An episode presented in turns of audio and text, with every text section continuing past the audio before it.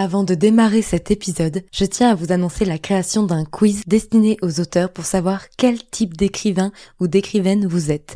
À la clé, votre chronotype, vos qualités, mais aussi plein de conseils pour pallier à toutes les difficultés que vous rencontrez en ce moment dans l'écriture de vos romans. J'espère que ça va vous plaire. Le lien est en description de l'épisode. Sur ce, je vous souhaite une très belle écoute. Hey, bonjour et bienvenue dans ce nouvel épisode de podcast. Aujourd'hui, je suis ravie d'être accompagnée de Sophie Gliocas, autrice de la saga Les Enchantresses chez Hachette Roman. Vraiment, pour tout vous dire, je, je, le disais à Sophie en off juste avant de démarrer, ma, mon amie Clara Hérault me tannait, si ce n'est me harceler, je pense, on peut parler de harcèlement à ce niveau-là, pour que, un, je lise tes romans, et d'ailleurs, je dois lui emprunter parce que elle les a sous la main, donc je dois aller lui chercher. Et que deux, je t'invite sur le podcast et parce qu'elle a bien raison, elle me disait tout sans cesse, mais voyons Margot, tu la suis aussi, Sophie, tu vois quel bien, à quel point elle est intéressante. Viens, il faut l'inviter. Et je l'écoutais parce que Clara est toujours de bons conseils. Si tu passes par là, Clara, voilà. Et j'ai donc avec moi Sophie, Bonjour Sophie, merci beaucoup d'être là et d'avoir accepté mon invitation. Bah, bonjour Margot et merci à toi de m'avoir invité, ça me fait très plaisir. Mais le plaisir est partagé vraiment.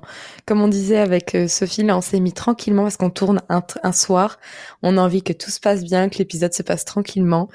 Mais avant toute chose, J'aimerais euh, te demander si tu veux bien de te présenter pour toutes les personnes qui ne te connaîtraient pas, qu'elles aient voilà un, aspect de toi avant qu'on passe sur tout l'épisode où on va bien sûr, bien entendu, parler de ton parcours, de ton aspect sur les réseaux sociaux, euh, de tout ce que tu crées aussi parce que tu, tu crées énormément de choses en plus de, de l'écriture de tes livres. Donc euh, je pense qu'on aura beaucoup de choses à dire là-dessus. Mais est-ce que tu veux bien te présenter rapidement? Bah oui, avec plaisir. Donc euh, bah, je suis Sophie Gliocas, j'ai 29 ans, je vis à Paris. Donc je suis autrice de la saga Les Enchantresses qui est publiée chez Hachette Roman, qui est une saga de young adult fantastique. Et puis dans la vie de tous les jours, à côté de mes romans, je suis responsable de médias sociaux pour une entreprise. Et euh, je fais plein d'autres choses, mais effectivement, je pense qu'on va revenir dessus durant le podcast. Oui.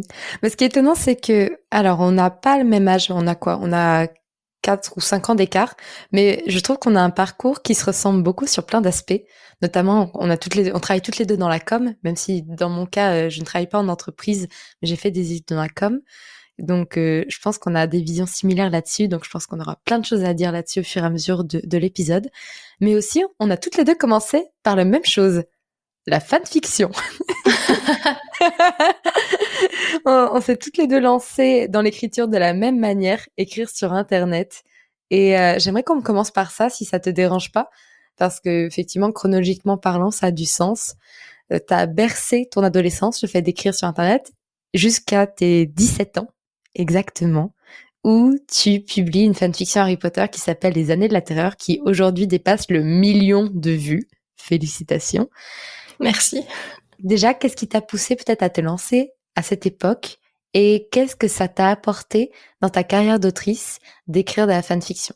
Parce qu'aujourd'hui, je crois qu'on va parler de ta multiprésence sur Internet et de toutes les manières dont tu communiques. Et ça a été vraiment ta première entrée en tant qu'autrice sur Internet. Ah bah alors pour le coup, alors tu vois, euh, les années de la terreur, c'est la première fanfiction qui est restée en ligne, mais il y en a eu d'autres avant. Euh, la toute première qu'il y a eu, j'avais 7 ans. C'est tout, c'est tout jeune. Hein. Et oui, en gros, moi j'étais déjà euh, sur l'ordinateur euh, à 7 ans. j'étais sur des petits sites internet et j'adorais euh, la saga, la saga pardon, l'animé magical d'Orémi. Et oh je, j'allais souvent sur bah oui, et en plus il y a une petite fille qui s'appelle Sophie, une petite sorcière qui s'appelle Sophie, qui était ma préférée. Et euh, en gros, il y avait une rubrique sur un site euh, où j'allais souvent, un site de fans, euh, qui s'appelait Fanfic, et on pouvait envoyer en fait par mail ces chapitres, et il les rajoutait ensuite euh, sur le site. Et donc moi, j'écrivais des choses qui n'ont absolument euh, aucun sens. Hein. C'était des phrases sans queue ni tête. Ça n'avait. Euh, je me souviens que parfois j'envoyais trois chapitres en une journée et ensuite le lendemain je recommençais une autre histoire et je la repostais. Vraiment, ça n'avait aucun sens. Mais il publiait ce que je faisais euh, et je m'en suis souvenu très très tardivement. Je pense que c'est à peu près 15 ans après, je me suis souvenu que j'avais fait ça un jour et j'ai réussi à retrouver le site et il y avait encore mes fanfictions en ligne. Et après, ils ont le site a arrêté par contre euh, d'exister, mais ils l'ont laissé très longtemps euh, en ligne. Et donc il y avait toujours ces petites traces de moi que j'ai pas spécialement enregistrées parce que c'était pas non plus incroyable et un chef-d'œuvre, mais je trouvais ça trop rigolo de voir que en fait ma présence en ligne dans la fanfic commence il y a il remonte à il y a tellement longtemps. Mais après, ça veut dire que, attends, juste une chose qui est incroyable, c'est que ta première histoire, c'était sur une histoire de trois sorcières quand même. Alors oui, elles sont, elles sont très vite quatre, voire cinq. Même si c'est un moment, je crois. Mais oui, ben, les petites sorcières, euh, les petites sorcières, moi, ça me suit depuis très longtemps, hein, euh, avec Charm, tout ça, et donc oui, aussi avec Magical Doremi, clairement, il y a une, il y a une grosse vibe qu'on retrouve. Mais en, par rapport en plus au roman que tu as publié, quand même, je trouve que tu t'es très, très bien tenu à ce que tu aimais et ce que tu faisais. Tu sais, je suis un peu mono-intérêt, tu vois, je suis un peu, euh, voilà, j'avais ce truc avec des petites sorcières euh, qui me collaient à la peau parce qu'en vrai, euh, si tu veux, Charm, je regardais à 7-8 ans et Magical Doremi, je regardais à 7-8 ans aussi. et donc, tu vois, les, les, deux ont vraiment fusionné et ont clairement inspiré les Enchantresses. Ce qui s'est passé, c'est que bah, pendant très longtemps, j'ai pas écrit de fanfiction. Je savais, tu sais, ça m'avait même pas, euh, comment dire, le terme fanfic à l'époque. Je me pense que je devais le lire fanfic, tu vois. Je, oui, je vois. bah oui. Et puis ensuite, vers 15 ans, euh, je suis retombée dedans euh, parce que bah, Harry Potter, l'attente entre deux films, la frustration, volonté de poursuivre l'univers. Et j'ai écrit une première fanfiction Dramion qui n'existe plus. Je pense que je sais plus ce qui s'est passé, mais je me demande si à un moment j'avais pas, tu sais, violé les conditions d'utilisation de Skyblog ou je sais plus trop. Bref, et je me suis fait strike, quoi. Voilà, la base. Euh, et, et c'est ensuite deux ans après où je me suis dit non là j'ai envie de faire quelque chose de sérieux. Je vais aller sur un, un site spécialisé dans la fanfiction et euh, je vais publier euh, une fanfic. Et j'avais envie un petit peu d'être en mode je vais faire quelque chose de complètement différent qu'on fait pas du tout, ce qui était un peu le cas à l'époque. Et je me suis dit je vais écrire sur l'époque des maraudeurs parce que ça vraiment il y a rien dessus. C'était pas très vrai, mais ça l'était quand même un peu. Et euh, c'est comme ça que euh, je me suis lancée euh, de manière sérieuse à 17 ans avec les années de la terreur. Et alors, comment tu t'es lancée justement? Parce que là, on a fait tout le background, mais qu'est-ce qui s'est passé? Il y a beaucoup de gens qui me disent, Margot, comment on se lance sur Wattpad? Et aujourd'hui, vous savez, Wattpad, je suis pas une très grande spécialiste. Toi, quand on voit le, million de vues que tu fais, et là, c'était sur ta première fanfiction qui est restée, mais même sur celle qui est qui sort actuellement, qui est une Dramion, bah elle engendre plus de 300 000 vues, si je ne dis pas de bêtises. Donc, on, peut parler de spécialistes, on peut commencer à, parler de ça. Donc voilà, comment toi tu t'es lancé à l'époque et euh, qu'est-ce qui s'est passé et comment ça a vu que ça a décollé? Pour être honnête, les années de la terreur à la base n'étaient pas publiées sur Wattpad, c'était publié sur hpfanfiction.org, qui est un site incontournable de la fanfiction euh, dans le monde d'Harry Potter. Euh, et très vite, j'ai compris que si je voulais euh, avoir des gens qui me lisent, parce que c'était vraiment mon but, je voulais vraiment écrire quelque chose qui allait être beaucoup lu, il fallait que ma fanfiction soit très longue et que je la mette à jour très régulièrement. Vraiment, c'était déjà les deux incontournables à l'époque, régularité et longueur. Donc j'ai vraiment imaginé toute une histoire. Alors j'avais commencé sur la sixième année euh, puisque euh, mon j'avais vraiment cette envie d'imaginer comment les parents de de Harry se, se mettaient en couple euh, puisqu'ils ne peuvent pas se blairer. Je me suis dit bah voilà il y a un truc à faire en termes de voilà de, de tension et très vite en imaginant ça, je me suis rendu compte que visiblement ils commencent un petit peu à se rapprocher durant la sixième année pour conclure durant la septième. Donc je me suis dit je vais partir sur ces deux années-là. En plus j'avais 17 ans donc ça correspondait aussi à mon âge donc ça faisait sens. Il y avait plein de choses que j'avais envie de raconter hein, sur euh, l'adolescence, plein de choses que je voulais exorciser qui se passaient dans ma vie. Et très vite, je me suis dit, bah, ils peuvent pas être tous les deux seuls. Donc j'ai aussi imaginé bah, tout ce qui se passe avec les autres personnages, euh, voilà, Rémus, Sirius, et puis euh, à force en fait de, de, faire des recherches parce que je voulais vraiment écrire un petit peu euh, une espèce de bible sur ce que j'imaginais qu'étaient les années euh, bah, des maraudeurs.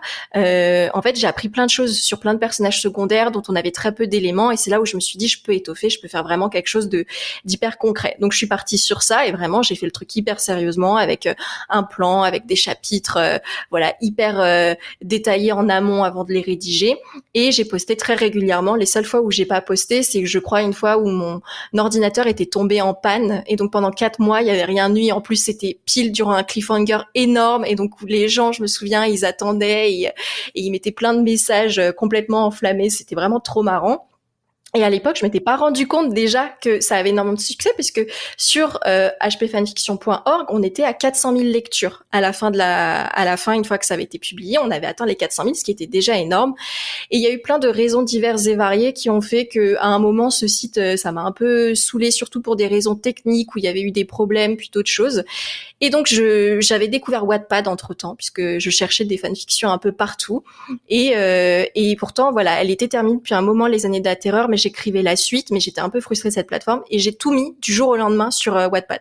J'ai pas prévenu que je partais de hpfanfiction.org, j'ai juste tout retiré et j'ai tout mis sur Wattpad. Et à l'époque, je me suis juste dit, je la mets là pour la sauvegarder, mais euh, mais en fait, euh, même là, la suite des années de la terreur, j'ai plus trop de temps de l'écrire. J'écris vraiment ça euh, une fois tous les trois mois. Donc je mets ça là. En attendant, je reviendrai un jour dessus. Et ce qui s'est passé, c'est que pendant six mois, je ne me suis pas connectée à Wattpad. J'ai juste tout posté et je me suis pas connectée. Vraiment, je l'ai archivé en me disant, bah si un jour je veux la reprendre, euh, la suite, le revers de la gloire, que ça s'appelle comme ça la suite, c'est là. Je sais où c'est et je pourrais le reprendre tranquillement. Et puis bah donc un jour, six mois après, je, à l'époque, j'espérais encore trouver un moment pour écrire la suite. Je me suis dit, ce serait bien que je me replonge dedans. Et alors moi, j'ai eu, euh, on va dire, comment dire, des très mauvais réflexes en tant que créatrice de contenu d'un peu tout et n'importe quoi. C'est que je laissais les choses en ligne, mais après je les supprimais sur mon ordi. Donc pendant très longtemps, la seule euh, version qu'il y avait des années de la terreur, elle était disponible sur ce compte Wattpad. Après un jour, je me suis dit, je suis complètement folle parce que si un jour s'il y a un problème, elle, elle disparaîtra d'internet. Et donc euh, j'avais euh, tout euh, retéléchargé, recopié-collé sur sur un fichier Word. Et c'est là d'ailleurs où je m'étais rendu compte que cette fanfiction fait 800 pages sur Word. C'est Wow. Ça attend, ça fait combien de milliers de mots ça? Je crois qu'elle fait 300 000 mots, un truc comme ça. Ah ouais et c'est que la partie 1, tu vois. Mais donc, tu vois, vraiment, c'était grosso modo la seule la seule sauvegarde que j'avais de cette fanfiction, elle était sur Wattpad et sur un et je n'y allais jamais. Je ne, je, je voilà, je, je consommais pas euh, trop sur Wattpad. J'avais donc découvert l'existence de cette plateforme, mais c'était pas spécialement là où j'allais lire mes mes fanfictions finalement. Et donc un jour, six mois plus tard, je me connecte et là, je vois qu'il y a genre que j'ai plein de notifications. Vraiment, j'ai plein plein de notifications et je comprends pas au début d'où ça vient parce que je découvre un peu la plateforme hein, en me disant bah c'est quoi tous ces messages? Donc après c'est là où euh, j'ai compris que c'était les messages à chaque fin de chapitre, que les gens pouvaient liker, que j'avais reçu des MP, que j'avais reçu plein de choses. Et ce qui s'est passé c'est que plein de lecteurs qui l'avaient découvert sur HP Fanfiction, en fait du jour au lendemain, s'étaient retrouvés sans cette fanfiction qu'ils avaient adorée en se demandant mais où est-ce qu'elle est passée? Donc ils avaient cherché sur internet, ils l'avaient retrouvée sur Wattpad. Donc à la base, il y en avait plein qui pensaient que j'étais pas l'autrice, euh, que j'étais quelqu'un qui l'avait publié clandestinement. Donc j'ai dû un peu prouver que j'étais bien la bonne euh, la bonne personne parce que les gens ne me croyaient pas. Ah oui, il y avait aussi tous les messages privés où en fait euh, les gens me demandaient à quand la suite, à quand la suite. J'adore cette fiction, je viens de la découvrir. En gros, il y a une nouvelle génération qui est arrivée avec Wattpad et qui clairement, enfin, était en train de la découvrir. Et donc là, je, je clique un peu, je regarde les stats parce qu'en plus sur HP Fanfiction t'avais pas de stats, tu vois. Je vois sur Wattpad qu'on a moyen d'avoir deux, trois petites stats. Et là, je vois qu'on était à 120 000 lectures en quelques mois et que ça prend encore plus vite que à l'époque de HP Fanfiction et que vraiment sur Wattpad ça va encore plus vite. Et donc je me suis dit mais euh, c'est trop bien. Et malheureusement finalement j'ai jamais vraiment continué la suite parce que j'ai pas eu le temps, mais je l'ai juste laissé grandir, grandir, grandir sur Wattpad. Et tout naturellement elle a atteint euh, 5 millions de lectures en quelques années sans que j'ai à faire grand chose puisque la majorité du travail avait été fait avant. Donc euh, malheureusement, tu vois, j'ai pas de, de conseils à donner puisque tout le taf avait été fait avant et en fait ça m'a apporté une communauté de gens qui sont abonnés et ensuite il y a eu la Dramion qui est sortie des années après que là je mets plus trois jours mais où je me rends compte aussi que on est un peu sur la même recette magique hein. c'est une fanfiction longue qui est mise à jour régulièrement et en plus sur un, sujet qui intéresse un, petit peu les gens quoi c'est-à-dire que Drago et Hermione je suis pas la seule à en lire et donc euh, bah tout ça fait que les gens aiment aime bien de manière très pragmatique, quoi. Oui, surtout que toi, tu as utilisé ces plateformes uniquement pour tes fanfictions et jamais pour tes textes originaux. Non, j'avais essayé à un moment euh, pour me motiver à commencer un, un thriller que j'ai jamais terminé. Je voulais mettre euh, tout ce que j'écrivais au fur et à mesure. Ça s'appelait Le Gang de Beverly Hills. Et, euh, et en fait, euh, je me suis rendu compte que j'y arrivais pas, que c'était pas du tout la même chose pour moi d'écrire une fanfiction que d'écrire une histoire beaucoup plus intime et personnelle et de la publier en ligne. J'ai vraiment, je pense, un rapport différent avec les deux. Il y en a une, je pense, la fanfiction où je sais pas, je me mets à la place des gens qui cherchent quelque chose à consommer, où je sais qu'ils vont consommer euh, 40 000 autres fanfictions sur euh, le, même couple, tu vois. Alors que là, la fanfiction, euh, pardon, l'histoire euh, personnelle, c'est une histoire. Les gens ne cherchent pas ça, tu vois. Ils ne se disent pas qu'ils veulent lire ce truc que j'imagine et qui sort vraiment de mon chapeau. Et donc, j'ai un rapport, je pense, peut-être ça touche à mon ego, mais où j'ai vraiment où je me sens pas à l'aise en fait à la publier euh, au fur et à mesure et à dire bah en fait euh, j'enlève et puis je réécris, je vous propose une nouvelle version, etc. Ce que ce que plein de gens arrivent à faire, moi j'y arrivais pas et donc euh, j'ai tenu je pense deux mois et après j'ai j'ai tout retiré. en vrai c'est pas facile effectivement parce que même de mon côté j'avais atteint les 40 000 lectures, ce qui n'est pas grand chose comparé à ce que tu peux faire, mais je trouve c'est tellement difficile avec des histoires original entre guillemets, mais il y en a qui arrivent à le faire. Hein. Il y a des livres qui ont été notamment publiés par Hachette. Euh, je pense à Ilana Quentin qui avait publié son, son roman euh, et c'était entièrement original. Donc comme quoi c'est possible. En tout cas ceux qui nous écoutent et qui envisagent de le faire, c'est possible. Mais effectivement pour toi c'est pas du tout le même rapport. On on arrive du coup. Bon, quelques mois ont passé. Du coup on parlait de tes 17 ans, 19 ans tu découvres le concept de féminisme, ça bouleverse ton existence, ça construit l'adulte que tu es aujourd'hui, donc c'était il y a dix ans. Est-ce que tu penses justement que ça a également bouleversé ton écriture et comment ça l'a bouleversé si c'est le cas? Ah oui, je pense que ça l'a bouleversé puisque si tu lis euh, bah, les, les, années de la terreur qui a été écrit deux ans avant, euh, tu vois qu'il y a des choses où le féminisme n'est pas passé par là. tu vois qu'il y a deux trois trucs. Tu sens qu'il y a une sensibilité, qu'il y a quelque chose qui essaie de, de, de s'exprimer, mais qui a pas les mots et qui a pas les choses. Et c'est rigolo puisque ensuite donc la suite que j'ai jamais écrit, euh, bah, enfin la suite de cette fanfiction que je, que je n'ai jamais écrite jusqu'au bout, le revers de la gloire, tu sens que il y a eu un espèce d'éveil et donc c'est très sombre parce que tu sens que j'ai envie de, de, libérer des espèces de frustrations et des choses que je suis en train de découvrir et de comprendre et que je, je veux montrer qu'en fait la condition des femmes, il y a un truc qui va pas mais c'est tellement noir et tellement, euh, tu sens que toutes les femmes souffrent vraiment dans le revers de la gloire que je l'ai laissé de côté parce que je pense que j'étais trop jeune pour gérer un texte euh, comme ça. Euh, mais vraiment, tu, sens que oui, il y a quelque chose qui, se passe à ce moment-là dans mon écriture et, euh, et j'en avais pas conscience à l'époque, mais je me rends de plus en plus compte maintenant. C'est-à-dire que le féminisme, je, pense que je fais clairement partie de la génération où on a commencé à se former à ce sujet en ligne. Et maintenant, c'est quelque chose qui est hyper récurrent, euh, que les plus jeunes bah, découvrent euh, les grands principes du féminisme sur les réseaux sociaux et sur Internet. Moi, je faisais vraiment partie de l'une des premières générations qui l'ont, qui ont découvert le féminisme, voilà, via, bah, désolé, mais Twitter, via Tumblr, etc. Je sais que ça fait très cliché, mais vraiment, c'était là où on s'informait. On n'avait pas d'autres, d'autres espaces. Et, et je l'ai découvert parce que je m'intéressais beaucoup à la pop culture, aux, aux, œuvres voilà grand public, et qu'il y avait des, sociologues, il y avait des chercheuses qui euh, proposaient en fait des, des analyses euh, d'œuvres en montrant les biais sexistes, etc., l'importance de la représentation. Alors bien sûr, le féminisme c'est beaucoup plus d'autres choses que juste la représentation, mais donc forcément, moi qui étais sensible à ça, ça m'a influencer dans ce que je voulais écrire, à être plus vigilante dans ce que je consomme, et ensuite comment moi ça se répercute sur mon écriture carrément. Oui, d'ailleurs on le sent bien puisque tu décris aujourd'hui Les Enchantresses comme une saga féministe. Oui, tout à fait. Et alors pour le coup, euh, ça n'a pas été volontaire quand j'ai commencé à l'écrire. Euh, mon premier objectif, c'était euh, je rentre de, de trois ans où j'ai vécu à Rennes, je veux écrire une histoire sur la Bretagne, vraiment faire un hommage au folklore breton. J'ai toujours aimé les séries et les films pour ados, et ben j'ai envie de traduire ça en roman. Et j'ai et, donc j'ai juste au début eu cette idée-là des ados en Bretagne. Et puis après, il y a eu cette idée de magie qui est venue parce que parce que voilà, je voulais parler des, mythes et des légendes. Et plus j'écrivais, plus je me suis rendu compte que si je racontais leur vécu, forcément, même si c'est des ados et qu'elles sont jeunes et qu'il y a une espèce de légèreté, d'insouciance et de quasi-immortalité, hein, puisque vraiment, je pense qu'à cet âge-là, on se pense invincible, j'avais besoin de parler de leur vulnérabilité en tant que jeune femme et que ça passait par euh, des problématiques féministes. Mais à la base, je m'étais pas du tout dit je veux écrire un roman féministe. C'est venu au fur et à mesure, comme une évidence en fait. C'est plus la conséquence de qui tu es que euh, vraiment l'objectif de départ. tout à fait. Effectivement.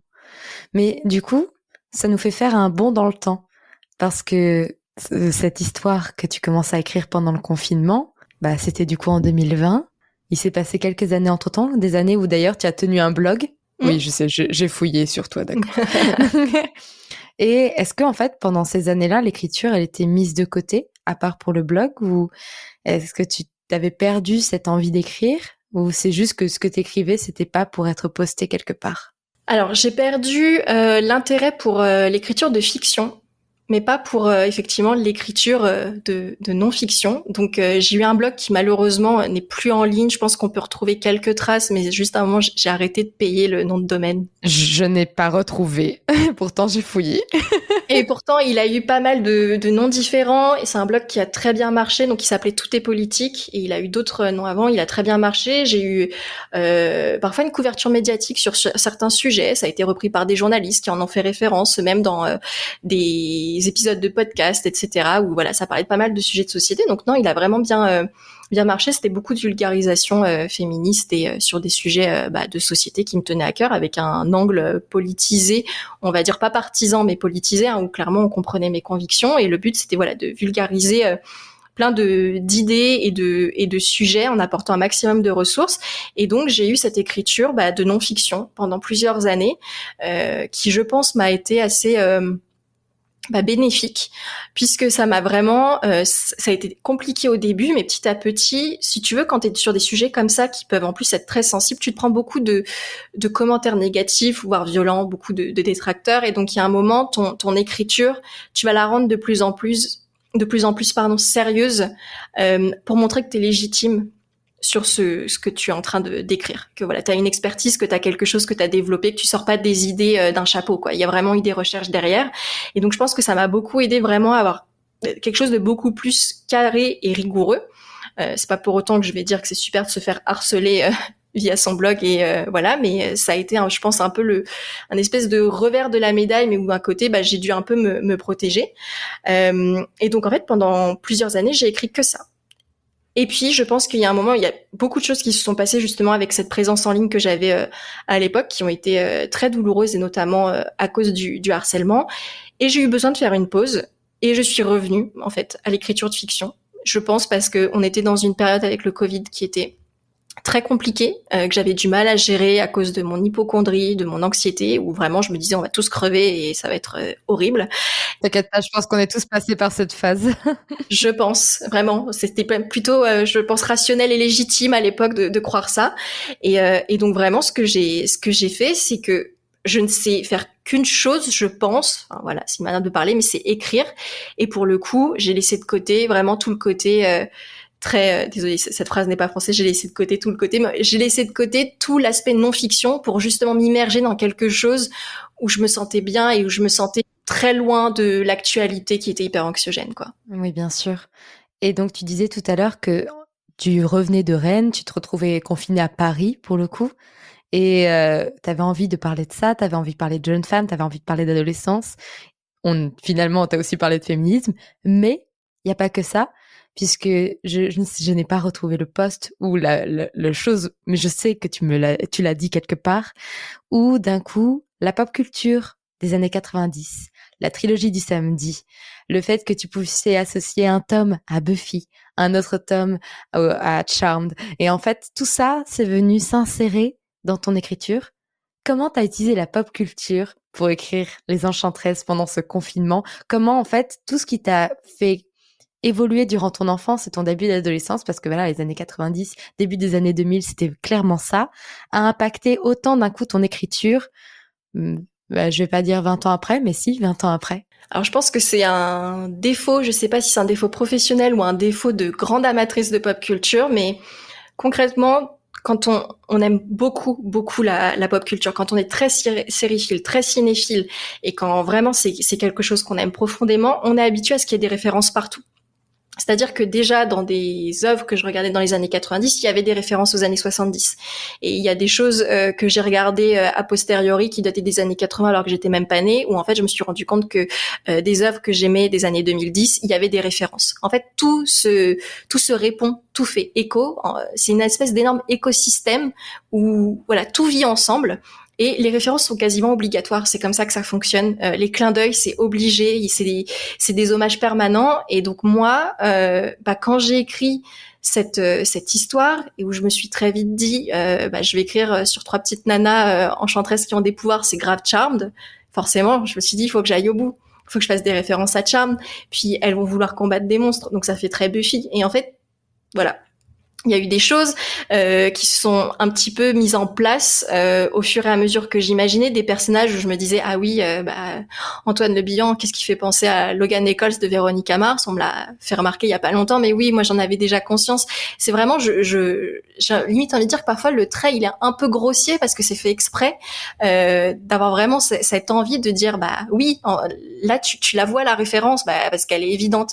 Et après il y a des gens qui sont vraiment passionnés de pop culture qui sont très férus et qui et qui me disent pour le coup, il n'y a pas que des références évidentes, c'est que quand on est vraiment amateur de ça, quand on lit le tome 1 des Enchantresses, c'est les cinq premiers chapitres, il y a au moins dix références juste dans certaines scènes, dans la manière dont elles sont rapportées, qu'elles sont décrites, on me dit bah en fait, ce n'est que ça. Après, je me suis un peu calmée, mais le but c'était vraiment que le tome 1 ce ne soit que ça. Après voilà, j'ai un peu mieux équilibré parce que j'ai voulu aller sur sur d'autres choses et que je pensais que ça allait faire un peu too much si je faisais une saga qui n'était que ça. Mais je pense qu'en vrai c'est un simple automatisme, c'est un réflexe de quelqu'un qui en a beaucoup consommé et euh, qui voulait s'inscrire dans cette tradition et donc qui sait que pour respecter les codes, il faut avoir de l'hommage et de la référence. Je comprends totalement ce que tu dis parce que pour, euh, dans mon cas absolu, je fais beaucoup de références à des animés que j'aime énormément. Il y a des références à Full Metal Alchemist, il y a des références à SNK, il y a des références à Degreeman que seuls les gens qui ont vu peuvent voir. Et en même temps, je trouve ça trop chouette. Et en plus, je me dis dans ton cas, ce qui est également très chouette, c'est que ça peut amener une nouvelle génération à découvrir ces séries dont, enfin, qui n'ont pas vécu en, euh, en tant que tel en direct, mais où ça va les rendre curieux d'aller découvrir ce que c'était quoi la trilogie du samedi, c'était quoi Charmed, c'était quoi Buffy, et essayer de comprendre un peu aussi, encore une fois, comme toi tu l'avais fait, remonter en arrière pour essayer de comprendre les références, même si le livre en lui-même peut se lire sans avoir les références. Tout à fait. Et euh, ça aussi, c'était très volontaire d'avoir des références récentes et des références plus anciennes où clairement, si à la première lecture, euh, on se dit, ben, je vois pas de quoi elle parle, mais c'est pas très grave parce que ça tient sur une ligne et quelques mots, donc on peut passer à autre chose. Mais si on a envie d'aller plus loin, ben, on peut le garder en tête se dire bah retour vers le futur euh, je connais pas mais c'est vrai que j'ai déjà entendu mes darons en parler donc euh, peut-être que je vais aller voir ce que c'est ça peut être sympa. Et voilà je pense vraiment que c'est comme ça en, toute façon qu'il faut apprivoiser et appréhender les références que ce soit de la pop culture ou pas. Mais d'ailleurs c'est quoi ta référence la plus récente dans tes livres? Bah, Je parle de Riverdale, mais pour le coup, euh, j'en parle euh, de manière, euh, enfin très explicite. C'est c'est pas une référence clin d'œil, c'est écrit noir sur blanc Riverdale. Mais ça, c'était aussi une volonté parce que autant moi, je n'ai pas trop visionné Riverdale de Netflix parce que c'est c'est pas mon style. J'ai commencé et ça m'a pas convaincu. Mais par contre, plus jeune, moi, je regardais le dessin animé Archimystère et compagnie. Euh, qui euh, est euh, en fait qui a donné la série Riverdale et Archimystère, c'est aussi à la base un personnage des comics des années 60. Donc il y a vraiment en fait une envie de caser quelque part euh, Archimystère et compagnie qui racontait l'histoire d'un ado qui bah, essayait de résoudre des mystères avec des créatures magiques et des démons. Riverdale n'a rien à voir. Mais moi, enfin, je sais que derrière juste ce petit nom de série, il y a quelque chose de beaucoup plus fort que j'essaye de, de, transmettre. Et je sais que des gens de ma génération savent très bien ce que ce que j'essaie de faire parce que oui pour eux euh, Riverdale avant d'être Riverdale c'est Archimystère sur M6 Kid. Et les plus gros nerds me disent bah oui et puis surtout un comics euh, dont on pouvait avoir euh, les numéros en France de manière un, peu pas, sous le manteau mais c'était compliqué de les avoir tu les trouvais pas partout quoi. Ça me ça m'impressionne parce qu'effectivement je n'avais pas sa référence. Ça me fait penser que je sais pas si tu l'as lu Ready Player One.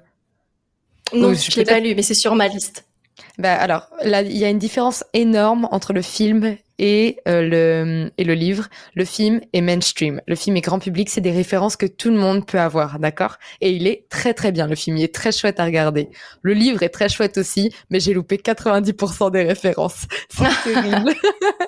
Donc, euh, je pense que là-dessus, effectivement, faut être beaucoup plus calé en pop culture pour euh, pouvoir comprendre. Je pense que ça te plairait du coup parce que ah euh, bah ouais, curiosité de bah mon avis tu capterais beaucoup plus de références que moi et celles que tu capterais pas, je pense que ça te donnera envie d'aller voir parce que c'est ce, ce livre est bourré de références et de pop culture. J'aimerais qu'on passe à un nouveau format parce qu'encore une fois, je te dis, tu es présente sur Internet de plein de façons différentes et tu racontes notamment que c'est grâce aux réseaux sociaux, à la fois sur TikTok et sur Instagram, que tu es publié aujourd'hui dans une grande maison d'édition qui est Hachette Roman. Et euh, bon, on l'a dit, tu travailles dans la com, Mais pour autant, c'était des coups de chance qui, te sont arrivés parce que il n'y a pas tout. malheureusement, le travail ne fait pas tout. Parfois, c'est juste une question de timing, d'être au bon moment face à la bonne personne, à la bonne vidéo. Et ça, malheureusement, on contrôle pas. Mais j'aimerais que tu nous racontes un peu, c'était quoi ces deux coups de chance qui te sont arrivés, qui sont peut-être aussi le fruit de beaucoup de travail sur du long terme derrière, parce que des fois, ça n'arrive pas quand même par hasard. Eh bien, euh, comme je te disais, j'ai eu un blog pendant longtemps, et donc j'avais des réseaux sociaux associés à, ce blog. Et euh, pendant un moment, bah, une fois que j'avais euh, bah, arrêté de nourrir ce blog, je continuais de nourrir les réseaux sociaux qui étaient liés. Et puis avec le confinement, justement, comme j'avais besoin de faire la part des choses, bah, ces réseaux sociaux qui étaient très sérieux entre guillemets, moi j'ai toujours privilégié l'authenticité, la spontanéité, essayé quand même de de garder une part d'humour et de légèreté, mais où voilà, on était quand même sur des sujets euh, bah, politiques et sociétaux très forts. Euh, je me suis dit en fait, je peux pas rester sur euh, ces plateformes-là. Je vais aller sur mes comptes perso et je vais parler d'écriture sur ces comptes perso où je suis, où je me sens beaucoup mieux. Enfin, où voilà, je je, je suis sur des sujets beaucoup plus personnels et, et vraiment pour le coup plus légers où il n'y a pas autant d'enjeux. Et je les ai juste partagés euh, euh, à ma communauté euh, de base, donc sur euh, les réseaux sociaux de toutes les politiques, en leur disant, bah écoutez, enfin durant le confinement, je serai pas là, je serai sur ces autres plateformes, n'hésitez pas à, me suivre. Et donc il y a quelques personnes qui, qui m'ont suivi par curiosité parce que je leur ai dit que j'allais parler d'écriture. Ça, c'est le, le premier point qui a fait que effectivement, eh bien, il y a des gens qui ont suivi l'écriture alors que c'était pas spécialement prévu à la base, j'avais pas calculé le truc en me disant euh, voilà que euh, j'allais mettre en avant cette écriture de de fiction euh, en espérant que quelque chose se, passe. Justement, je me disais là j'écris de la littérature pour ados qui n'a rien à voir avec les sujets de base. Donc même s'il y a des éditeurs qui qui me suivent sur toutes les politiques, même si euh, voilà il y a des euh, il y a des correcteurs, des traducteurs, hein, je, je, sentais qu'il y avait déjà des gens de l'édition qui me suivaient hein, puisque je parlais beaucoup de, de lecture euh, à l'époque. Je savais que c'était pas du tout le bon marché sur lequel je me positionnais pour eux et que ça les intéressait pas. Et donc, je pense aussi que comme je savais qu'il n'y avait pas d'enjeu au fait que ces gens me, me suivent, c'est ce qui m'a poussé à, à partager euh, des morceaux, des extraits, sans trop savoir voilà qui était derrière l'écran et qui pouvait me, me, lire sur mes réseaux sociaux personnels. Et ce que je ne savais pas, c'est qu'il y avait justement euh, Charlotte, qui est une lectrice pour euh, Hachette Roman et qui elle me suivait sur toutes les politiques et qui bah, je pense que effectivement elle euh, elle s'intéresse plutôt euh, bah, justement aux aux lectures qui sont en lien avec le, secteur dans lequel elle évolue. Donc c'est la littérature euh, young adulte, etc. Mais euh, pour le coup, qui a des ponts bien sûr avec les sujets de société. Donc elle me suivait pour ça sur toutes les politiques et elle a vu que moi aussi j'avais compris les ponts, hein, que ça nourrissait euh, mon travail bah, de fiction. Et donc quand j'ai posté quelques extraits, bah, elle a été hyper surprise de me voir sur ce créneau. mais elle a aimé et c'est là où en fait elle s'est rapprochée de moi et où elle m'a dit bah écoute tu me connais pas mais moi je te suis depuis un moment et là, je vois que tu écris de la littérature pour ados. Je savais pas, mais je tombe dessus par hasard. C'est trop cool. Donc, euh, puis là, les, ce que tu as posté, les quelques lignes, ça a du potentiel. Donc, si tu veux me, me l'envoyer, euh, hésite pas. Euh, et puis, euh, je, je, regarderai ça. Je te ferai des retours. Il y a pas de problème. Et donc c'est comme ça que ça s'est passé. Euh, vraiment, je, ne savais pas qui c'était et moi j'étais sur mon compte perso et je ne me souciais absolument pas des gens qui s'étaient abonnés à moi euh, depuis toutes les politiques. Je me disais pas qu'ils pouvaient être intéressés, à part pour être motivés eux-mêmes à écrire. Je me disais pas du tout. Et pour le coup, alors j'étais aussi sur TikTok à l'époque. J'avais fait des des, des vidéos sur l'écriture qui avaient bien marché, euh, dont celle où je termine la première version euh, du, du, du, tome 1 euh, des Enchantresses, la première version du manuscrit, euh, qui a fait 200 000 vues à l'époque, où je dis, bah ça y est, je l'ai arrêté, c'était hyper émouvant et tout. Mais à l'époque, TikTok, alors les choses sont allées très vite avec TikTok, mais on se rendait pas du tout compte de l'impact que ça allait avoir. On était vraiment au début. Alors TikTok existait avant, mais durant le confinement, c'est là où tout a basculé. Euh, mais tout le monde tâtonnait, tout le monde était hyper euh, authentique, spontané. On cherchait pas spécialement quelque chose en faisant le buzz dessus. C'était, je pense même que plein de gens se disaient, une fois que le, le confinement va passer, TikTok, on va l'oublier, ça sera derrière nous, ça sera de l'histoire ancienne. Donc moi, je parlais d'écriture dessus, sans me dire que là aussi, ça allait m'apporter un peu de visibilité ou euh, même montrer que je savais ce que je faisais de mes dix doigts et que visiblement, c'était pas trop nul, quoi. Je me suis jamais dit ça. Oui, c'est vrai que c'était fou. À l'époque, TikTok, euh, en plus, dans mon entourage, c'était surtout des personnes qui utilisaient pour faire des, des danses. Donc, euh, j'ai été réfractaire à TikTok pendant très longtemps. Mais au moins, j'ai changé d'avis après parce qu'il y a que les idiots qui ne changent pas d'avis. Mais c'est vrai que tout ça, ça montre à quel point les réseaux sociaux, c'est une grande, grande part de travail, une grande part d'implication, une grande part de régularité et tout ce qu'on veut. Mais parfois, ce qui fait basculer, c'est une toute petite part de chance. Oui, mais ça, je suis totalement d'accord puisque il y a plein. Alors, en plus, en tant que responsable de médias sociaux, moi, je le vois tous les jours dans mon boulot. On peut respecter euh, les règles des, algorithmes. On peut faire tout ce qu'il faut. On peut trimer, euh, je sais pas, jour et nuit pour produire plein de contenu. Parfois, ça va pas prendre. Parfois, ça va pas prendre autant qu'on l'espérait. Parfois, c'est un contenu qui a été fait à la va-vite qui va marcher parce qu'il est authentique, parce qu'il est spontané, parce qu'il touche à quelque chose euh, qui va parler à plein de gens ou parce qu'on se met sur un créneau où il n'y a pas tant de gens que ça et donc forcément les gens ils y répondent si ça les intéresse. Et tout le contenu hyper léché préparé en amont, en fait, il va pas fonctionner parce qu'on s'est planté, on, a mal maîtrisé les codes ou le truc, ça fait trois semaines que plus personne en parle et le temps qu'on le produise, bah, c'est trop tard. Donc c'est vraiment très compliqué et assez injuste. Malheureusement, les réseaux sociaux, il y a plein de choses qu'on peut faire pour que ça fonctionne. Et euh, vraiment, il y a souvent plein de conseils très justes qu'on peut suivre. Et je pense qu'on devrait euh, même plutôt euh, avoir tendance à suivre si on se lance sur les réseaux sociaux et qu'on sait pas voilà d'où partir. Il y, a il y a vraiment une expertise qui existe et on, on peut voilà suivre suivre des gens et les écouter mais il faut pas oublier qu'il y aura toujours euh, un moment où quand ça bascule et où ça prend, c'est pas de notre sort. Déjà, c'est pas de notre sort par rapport à la plateforme, euh, par rapport à ce qu'elle va mettre en avant. Voilà, on peut pas percer tous les secrets de l'algorithme. Et ensuite, en plus de ça, il y a une question parfois de relation et de connexion avec des gens qui vont faire que ça va marcher, qui vont être la bonne personne, qui vont euh, montrer notre travail à la bonne personne, ou tout simplement, je sais pas la bonne euh, booktokeuse ou la bonne boostagrammeuse qui va en parler en disant mais ce livre il est génial et où ça va exploser. Et ça en fait c'est pas de notre sort. C'est vraiment pas quelque chose qu'on peut contrôler. Et euh, malheureusement on a l'impression qu'on peut tout contrôler sur les réseaux sociaux alors qu'il y a vraiment une part qui n'est que du hasard et que de la chance. Puis l'algorithme change très souvent. Je me souviens pendant le confinement euh, les les reels les reels je sais pas comment il faut prononcer je prononce à chaque fois différemment. Quand j'en postais un en même pas dix minutes j'avais fait dix mille vues alors que j'avais un compte quatre fois plus petit qu'aujourd'hui. Et aujourd'hui, je sais plus le faire. Et genre, c'est un truc où, euh, à chaque fois quand je vois des nouveaux auteurs se lancer sur les réseaux sociaux, j'ai une part de moi qui me dit, c'est plus difficile pour eux, alors que non, c'est peut-être pas forcément plus difficile parce que c'est peut-être d'autres choses qui marchent mieux. Mais c'est en fait très compliqué d'avoir les codes puisque les codes changent tout le temps, en réalité. C'est ça. Euh, et ce qui fait que moi, j'en ai beaucoup joué à un moment, bah, jusqu'à l'an dernier, euh, tout simplement parce que j'avais un moment envie que mon compte euh, y grandisse plus. Voilà, j'avais envie de parler de plus souvent d'écriture, toucher plus de gens liés à ça, pas forcément par rapport à mes bouquins, mais parce que je je voulais vraiment euh, être plus régulière sur l'écriture, sur ma vision de l'écriture, sur mon travail d'écriture, comment j'en parlais, etc. Voilà, je voulais vraiment parler de ça sur les réseaux sociaux et j'avais voilà envie de faire grossir ma communauté. Donc j'ai cravaché à mort pendant trois mois, j'ai pris 15 000 abonnés, c'était super. Après j'étais KO et j'étais dégoûtée du truc, donc ça m'a vraiment euh, calmée. Et ensuite forcément, bah, une fois qu'on prend 15 000 abonnés, on a une espèce de, de comment dire, de euh, de plafond qui on commence à plafonner forcément parce qu'on va pas pouvoir prendre 15 000 abonnés tous les trois mois euh, indéfiniment. 15 000, 15 000 abonnés en trois mois, c'est très impressionnant. Ben oui, euh, voilà. Donc, euh, et je pense que si j'avais voulu encore en gagner, j'aurais dû revoir toute ma stratégie et recommencer, recommencer encore et encore. Et je, ne pouvais pas. C'est un boulot à plein temps qui n'est pas le, qui n'est pas le mien. Et ce qui fait que j'ai fait une espèce de grosse pause où je postais, mais je postais plus vraiment avec euh, le cœur, vraiment juste par principe, on va dire, pour conserver cette communauté. Et c'est comme ça que cet été, je me suis dit.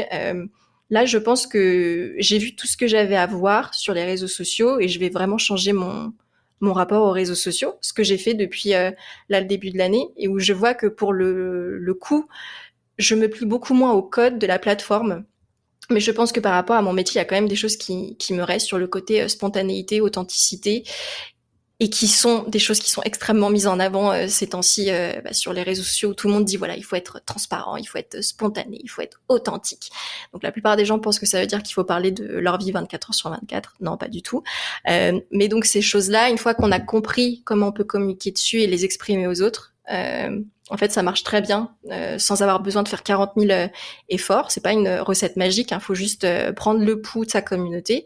Et moi, je vois que bah, je poste mille fois moins depuis septembre. Je me suis calmée sur ça parce que c'était épuisant, mais que ça marche très bien et que les stats vont très bien. C'est pour ça que quand j'ai des auteurs qui viennent me voir et qui ont un petit compte où je vois qu'il y a écrit 50 abonnés, qui me disent voilà, j'ai créé mon compte d'autrice, mais je stresse un peu, j'ai peur de pas avoir d'abonnés, puis j'ai l'impression qu'on faire beaucoup beaucoup de posts. Oh, souvent, j'ai envie de leur dire, euh, on se détend déjà, écris ton bouquin, le reste on verra après. Ça ne dépend pas que de toi en plus euh, d'avoir du succès sur les réseaux sociaux. Et surtout, je je pense que euh, il y a beaucoup de choses qu'on peut faire actuellement en faisant, on va dire, du, du moins mais mieux et en faisant surtout avec le cœur. Et je pense que ça peut très bien prendre sur les réseaux sociaux si on fait comme ça. Ouais. En tout cas, j'en ai la preuve. Ouais, je suis tout à fait d'accord avec toi, parce que je poste euh, surtout des stories personnellement sur Instagram. Je fais assez peu de posts finalement. Il y a une époque où je postais 3 à 4 réels par semaine. Aujourd'hui, euh, déjà, si j'en poste 4, 3 à 4 par mois, ça c'est magnifique. Donc, euh, et je crois qu'on est un peu dans ce concept de, je sais pas si tu connais Shuari. Ça veut dire euh, apprendre les codes, maîtriser les codes, casser les codes. Genre, c'est trois étapes. Et dans toute discipline, en fait, tu dois passer par ces trois étapes.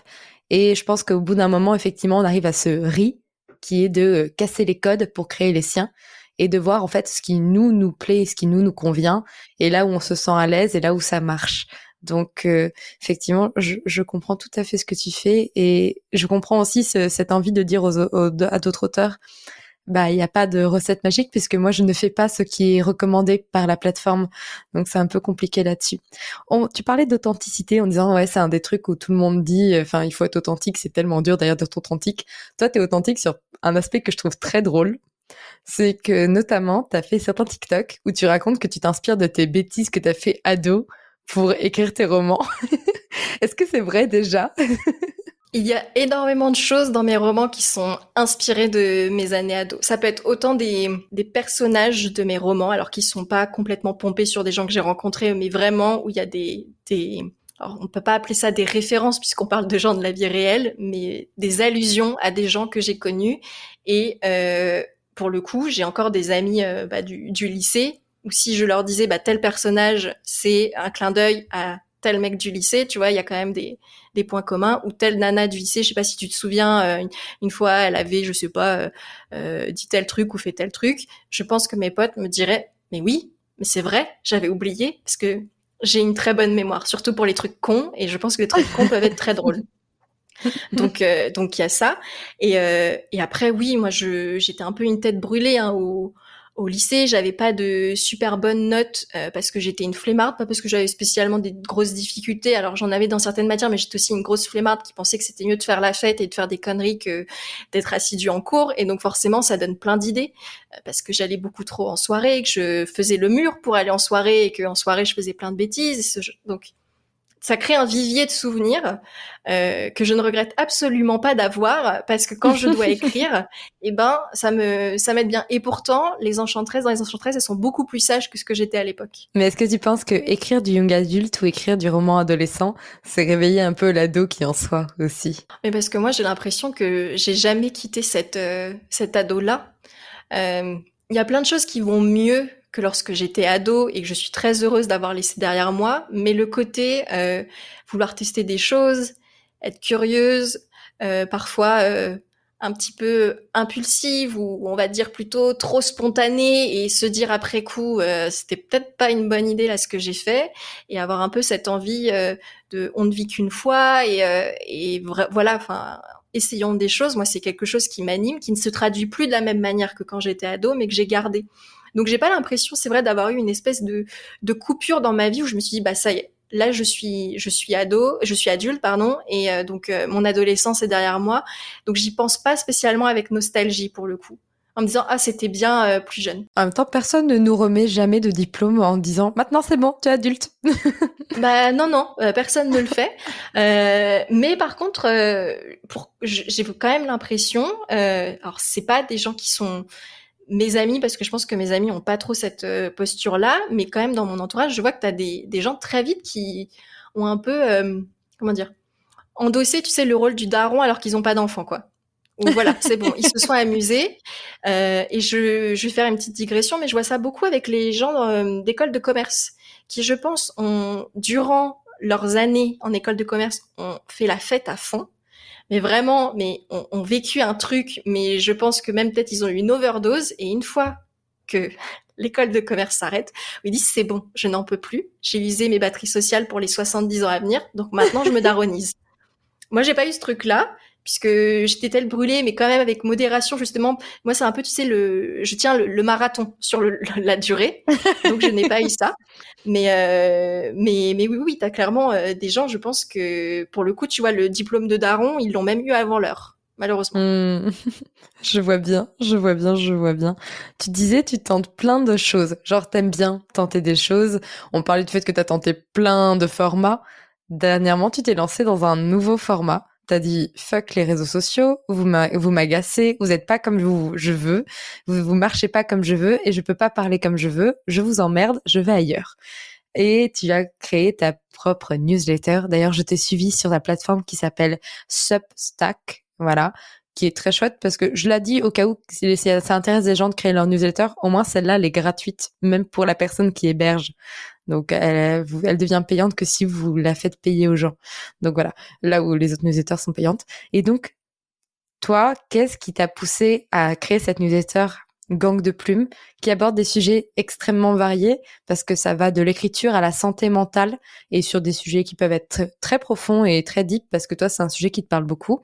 Voilà, qu'est-ce qui t'a poussé vers ce format, alors que bah, tu as déjà une très belle communauté à la fois sur Insta ou sur TikTok, et que, entre guillemets, tu pas forcément besoin sur le papier d'aller voir ailleurs? Ah bah, Je pense que comme tu l'as très bien résumé, à un moment j'ai dit fuck les réseaux sociaux. Euh, et parce que aussi, tu vois, à la différence de, toi où tout à l'heure tu disais, euh, moi je parle beaucoup plus en story maintenant et j'ai un peu abandonné le, reste.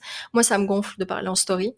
Euh, désolée de ce que je vais dire, je pense que c'est aussi lié à mon anxiété sociale, mais poster une story et avoir 40 réponses et moi, en plus, j'ai cette déformation professionnelle de devoir, de vouloir, pardon, répondre à tout le monde, parce que je ne le dois pas, mais moi, je, je le voulais. C'était épuisant, et surtout, je n'en voyais, je voyais pas ce que j'en ressortais de ces échanges, de ces micro-échanges un peu éphémères. Ça ne, ça ne me nourrissait plus, et je me demande si à un moment ça m'a nourri euh, vraiment. Euh, et donc, j'étais frustrée. J'étais frustrée de de vouloir parler de plein de choses, d'essayer de, de, le faire en story ou en post, et à chaque fois d'être limité parce qu'il faut faire des choses courtes, il euh, faut que tout rentre dans des petits carousels, euh, et, puis il faut que ce soit lisible, donc faut pas trop charger, et puis euh, et puis on poste et les gens disent ah super post, et puis deux jours après ils l'ont zappé, ou finalement le post ils l'ont pas vu, et puis l'algorithme bah il est passé à autre chose, et juste ça me gonflait, et donc effectivement j'avais pas besoin spécialement aller autre part euh, parce que bah, j'avais déjà une communauté euh, qui était là. Mais justement, je l'ai fait pour moi. En gros, j'avais envie de parler plus longuement. Voilà, j'avais envie moi. Peu importe ce, que, ce dont les gens avaient envie, moi j'avais envie de ça. Et donc c'est pour ça que je me suis dit, bah, je vais faire une newsletter. À la base, il y a à peu près euh, six mois, quand je m'étais dit, ah, ça me manque d'écrire, je m'étais dit, est-ce que je reprendrais pas un blog? Mais vraiment, les blogs, je pense que j'en ai fait le tour, justement. Hein. J'ai longtemps écrit sur les blogs. Et euh, je sais qu'il y a des gens qui sont encore attachés au blog. Je pense que vraiment, on est passé à autre chose maintenant, que le format blog, on le retrouve d'une autre manière et que la newsletter permet ça. Donc voilà, ça a vraiment été un choix hyper égoïste de euh, ça me saoule les réseaux sociaux, ça me saoule les échanges avec les gens sur les réseaux sociaux parce que en vrai, je m'y retrouve pas et, euh, et j'ai fait le tour. Donc, euh, bah, qu'est-ce que qu'est-ce que je veux moi? Et eh ben, je veux écrire plus longuement et je vais faire une newsletter. Voilà. Et est-ce que tu recommandes aux auteurs d'avoir leur newsletter? Est-ce que pour toi c'est quelque chose de, de plutôt intéressant? Alors moi j'adore puisque je trouve qu'on renoue vraiment avec l'écriture. Les réseaux sociaux c'est super pour euh, travailler son écriture de manière impactante, synthétique, pour vraiment je pense euh, essayer de nouvelles choses. Puis comme les plateformes bougent beaucoup il y a vraiment toujours des choses à apprendre. Mais si on a vraiment envie de de travailler son écriture euh, sur un temps long je pense que la newsletter ça peut beaucoup aider. Après c'est comme tout euh, une newsletter pour qu'elle fonctionne faut être régulier. Ça prend du temps. Si vous avez déjà du mal à terminer un chapitre ça ne vaut pas la peine. Voilà, j'en reviens toujours à ce même truc comme quand on m'écrit en me disant voilà, j'ai créé mon compte Instagram parce qu'il faut se créer un compte Instagram, mais j'ai peur, je vais pas avoir le temps. D'abord, occupez-vous de l'écriture, de votre écriture principale. Si votre première activité d'écrivain, c'est un bouquin. Occupez-vous du bouquin, la newsletter, on verra plus tard. J'adore parce que j'avais une question de justement euh, par rapport à toi, tout ce que tu fais, parce que bon, t'as Instagram, TikTok, t'as eu ton blog, t'as ton compte Wattpad, euh, t'as ton podcast J'ai pas sommeil, t'as ta newsletter, donc euh, voilà, et donc t'es vraiment surreprésenté sur Internet. J'avais ma question de est-ce que tu penses que c'est nécessaire en tant qu'auteur ou en tant qu'autrice d'être présent en ligne? Je vais plutôt proposer la question est-ce que tu penses que c'est nécessaire en tant qu'auteur et autrice d'être présent en ligne quand on a déjà écrit un livre et qu'on va le publier? Comme ça, au moins, le livre est déjà écrit. On enlève cette part de d'abord écrivez et après on verra. Or c'est pas nécessaire. C'est pas nécessaire parce que t'as plein euh, d'auteurs et d'autrices qui sont pas euh, en ligne, je pense. Et même, alors une fois j'ai vu passer un TikTok qui était très drôle, qui disait, euh, je pense que les célébrités les plus cool et les plus affirmées dans le fait d'être des célébrités, c'est celles qui n'ont pas de réseaux sociaux. Et ça m'a fait beaucoup rire parce que c'est vrai, c'est vrai. Les de superstars qui n'ont pas qui n'ont pas de réseaux sociaux, qui soient auteurs, chanteurs ou ce que tu veux, parce que ça les intéresse pas, ou je pense qu'ils flippent, qu'ils se disent c'est les, gens en ligne, ça me fait trop peur, je pourrais pas le, supporter. Euh, et je pense à une autrice en particulier qui est un très bon exemple, c'est Sally Rooney qui a écrit Normal People, qui n'est pas sur les réseaux sociaux.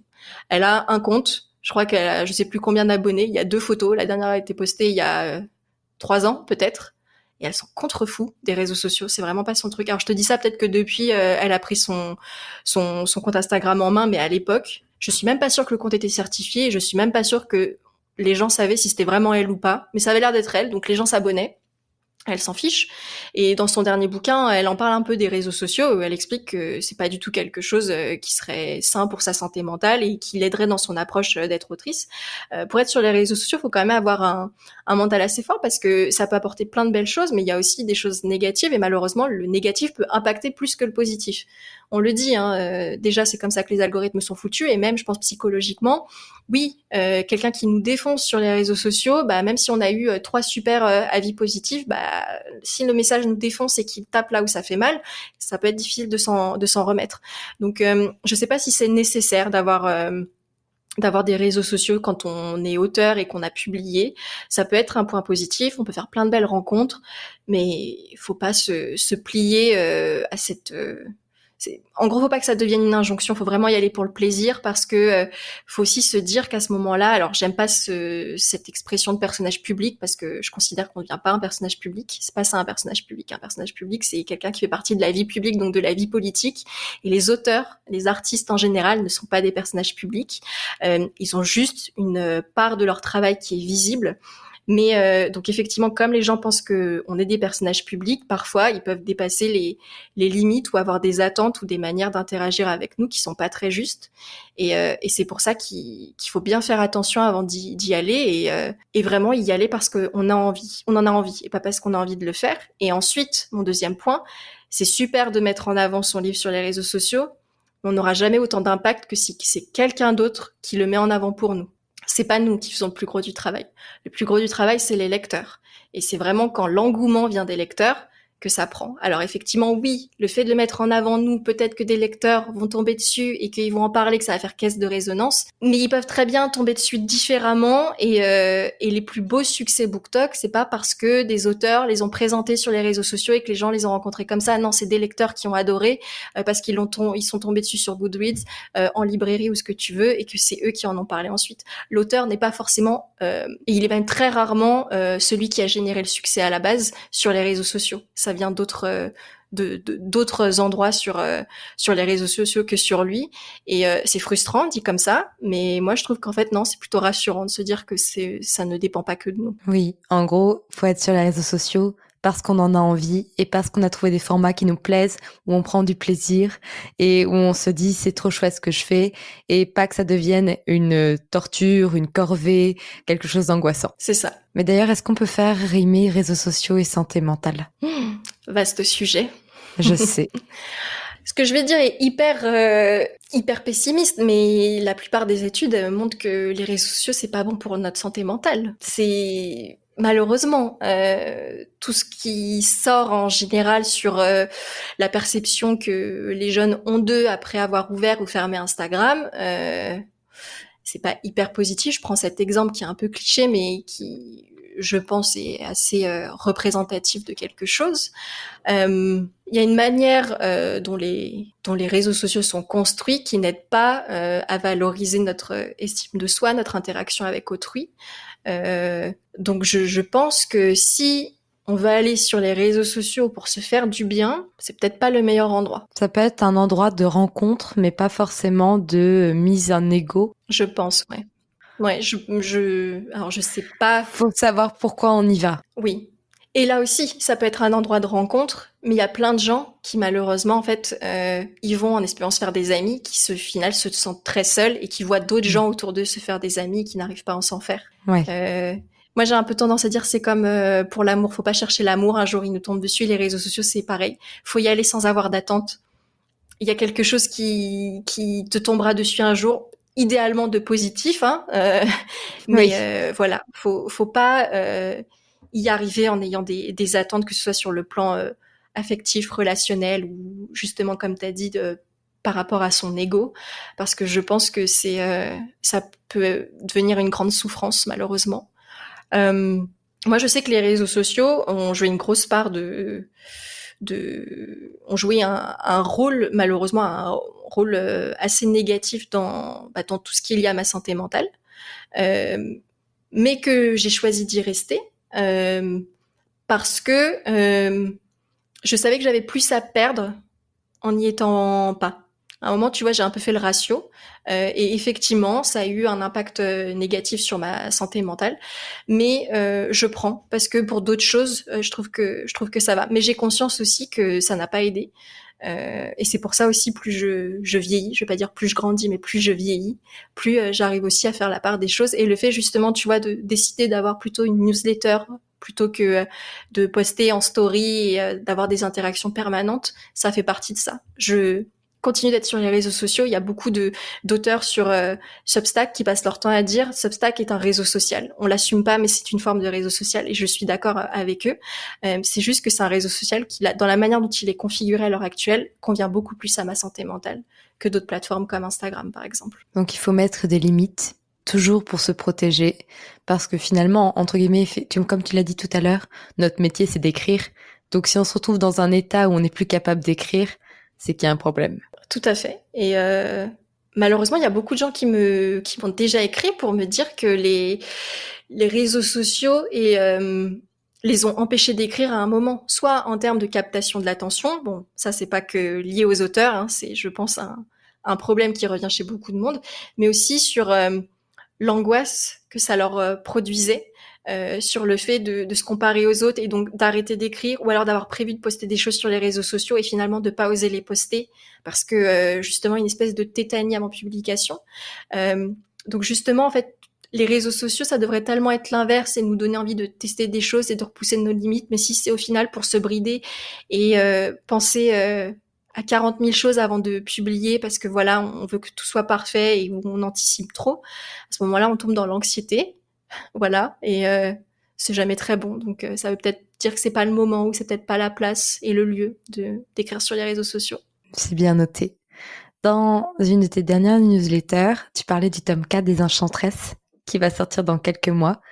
Dis-moi comment ça s'est passé l'écriture parce que c'était la fin de ta saga, il me semble, c'est en quatre tomes. Oui, c'est le dernier. Alors, ça fait quoi de terminer un tome? J'ai besoin de conseils, je suis en train de terminer ma saga, j'ai besoin de quelqu'un qui peut terminer la sienne. Dis-moi, comment on fait? Bah, alors pour le coup, en plus, je, je pense que toi, non, je suis même sûre, toi, tes, tes tomes sont plus longs que les miens. Donc euh, moi déjà, je ne voyais pas le bout. Mais alors je pense que toi, tu dois encore voir moins le bout que moi. Le troisième tome, selon mes estimations par rapport à ce que j'ai calculé en chapitre, fera au minimum 160 000 mots. Bah tu vois, moi le tome 4, qui est le plus long, j'en ai écrit 113 000. Et j'étais au bout de ma vie. Donc déjà, tu vois, sur ce point-là, je pense que sur le fait de, de se dire le plus le, le dernier est souvent le plus long et il faut s'accrocher, ça tu, tu maîtrises. Donc c'est bon, tu es préparé.